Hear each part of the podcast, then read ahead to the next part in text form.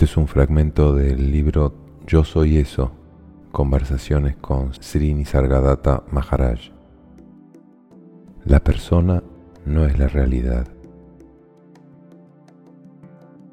Por favor, díganos cómo se realizó. Encontré a mi gurú cuando tenía 34 años y realicé a los 37. ¿Qué ocurrió? ¿Cuál fue el cambio? El placer y el dolor perdieron su dominio sobre mí. Yo estaba libre de deseo y de temor. Me encontré a mí mismo pleno, sin necesidad de nada.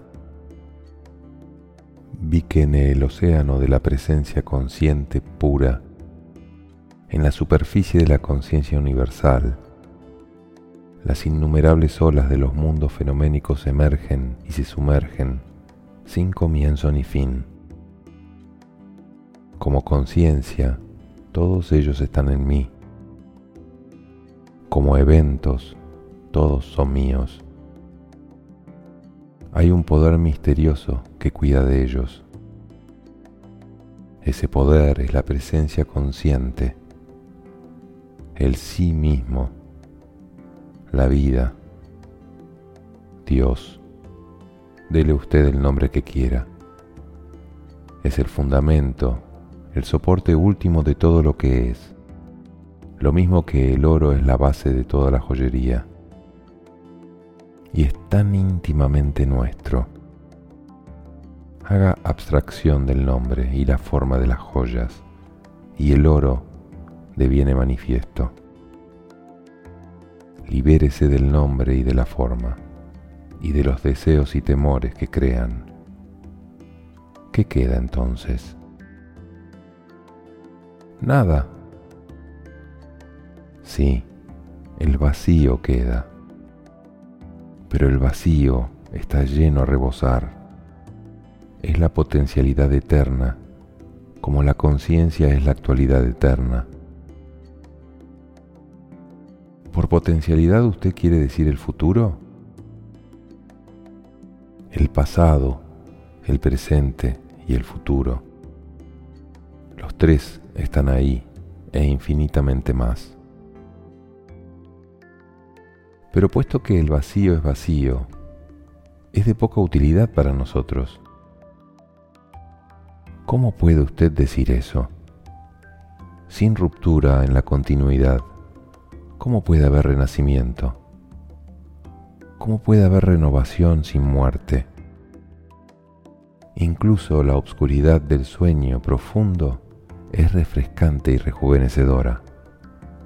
Sin la muerte, habríamos sido tragados para siempre en el pantano de la senilidad eterna. ¿No hay ninguna cosa tal como la inmortalidad? Cuando vida y muerte se ven como esenciales una a otra, como dos aspectos de un solo ser, eso es inmortalidad. Ver el fin en el comienzo y el comienzo en el fin es el indicio de la eternidad. Definitivamente, inmortalidad no es continuidad. Solo el proceso de cambio continúa. Nada dura. ¿La presencia consciente perdura? La presencia consciente no es del tiempo. El tiempo existe solo en la conciencia. Más allá de la conciencia, ¿dónde están el tiempo y el espacio? Dentro del campo de su conciencia está también su cuerpo. Por supuesto, pero la idea, mi cuerpo, como algo diferente de los demás cuerpos, no está ahí. Para mí es un cuerpo, no mi cuerpo. Una mente, no mi mente. La mente cuida del cuerpo perfectamente. Yo no necesito interferir.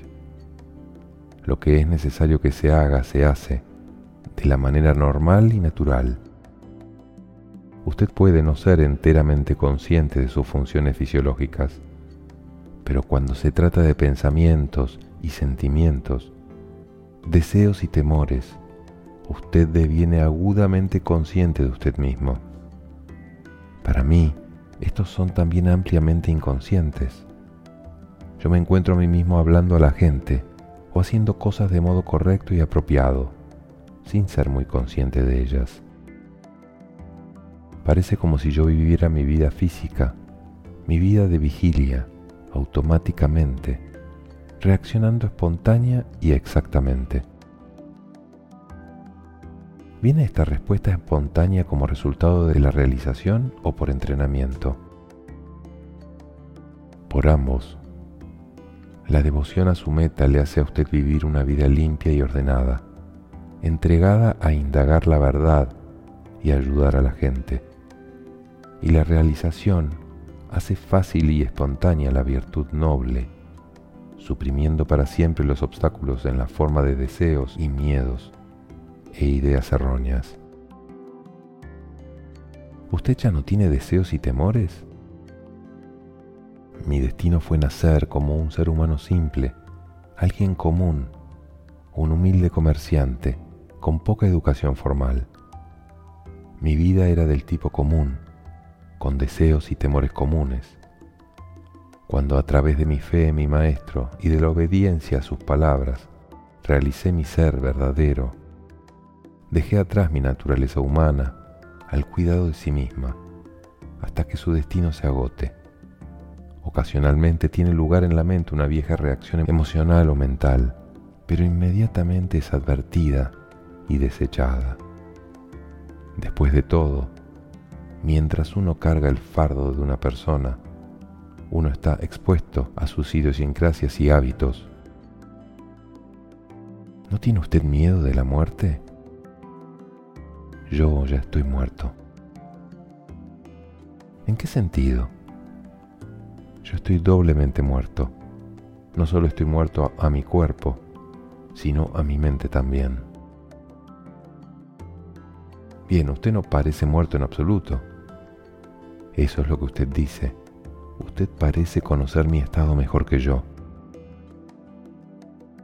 Disculpe, pero es que no comprendo. Usted dice que usted es sin cuerpo y sin mente, mientras que yo le veo a usted bien vivo y coherente.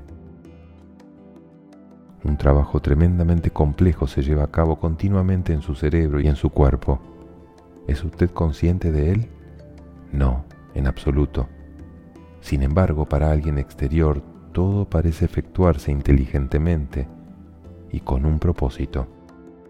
¿Por qué no admitir que toda la vida personal de uno está ampliamente inmersa por debajo del umbral de la conciencia y que no obstante opera con cordura y fluidez. ¿Es normal? ¿Qué es normal? ¿Es normal su vida obsesionada por deseos y temores, llena de porfía y de lucha, carente de significado y de dicha? ¿Es normal ser agudamente consciente de su cuerpo?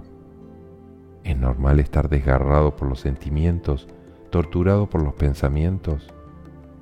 Un cuerpo saludable, una mente saludable, viven en gran medida no percibidos por su propietario. Solo ocasionalmente a través del dolor o del sufrimiento reclaman atención y conocimiento. ¿Por qué no extender lo mismo a toda la vida personal? Uno puede funcionar correctamente respondiendo bien y plenamente a todo lo que acontece, sin tener que traerlo al foco de la presencia consciente. Cuando el control de sí mismo deviene una segunda naturaleza, la presencia consciente lleva su foco hacia niveles de existencia y acción más profundos. ¿No deviene usted un robot? ¿Qué daño hay en hacer automático lo que es habitual y repetitivo? es automático de todos modos, pero cuando también es caótico, causa dolor y sufrimiento y reclama atención. Todo el propósito de una vida limpia y bien ordenada es liberar al ser humano de la esclavitud del caos y de la carga del sufrimiento.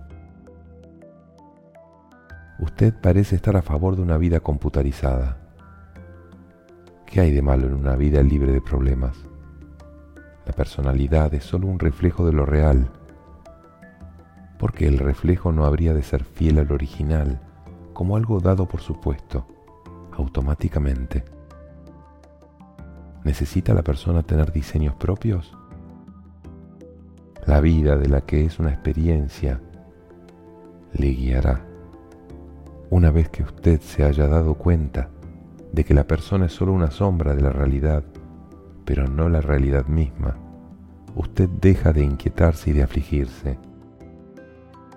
Usted acepta ser guiado desde dentro y la vida se convierte en un viaje hacia lo no conocido.